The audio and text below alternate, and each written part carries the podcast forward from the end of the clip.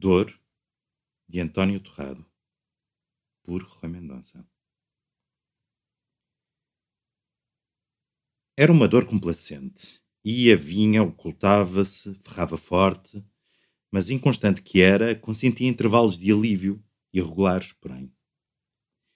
A vítima desta dor de ambulante tentou negociar com ela uma trégua. Resumidamente, propunha e argumentava à criatura que, sendo as pausas de refrigério intermitentes e de acesso e desfecho imprevisíveis, melhor seria juntá-las todas num único tempo de desafogado lenitivo. A dor consentiu. O remanso, em que o deplorável dorido se estirou, só não o avaliará quem nunca sofreu em brasa a tenacidade da dor física.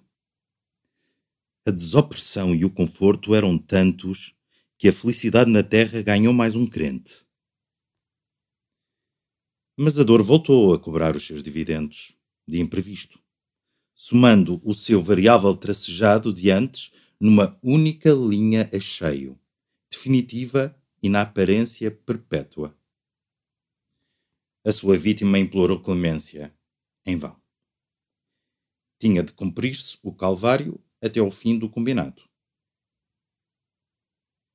Arraiar o extremo da resistência, o dono dessa dor implacável implorou que voltasse tudo tal e qual como era dantes. E assim passou a suceder.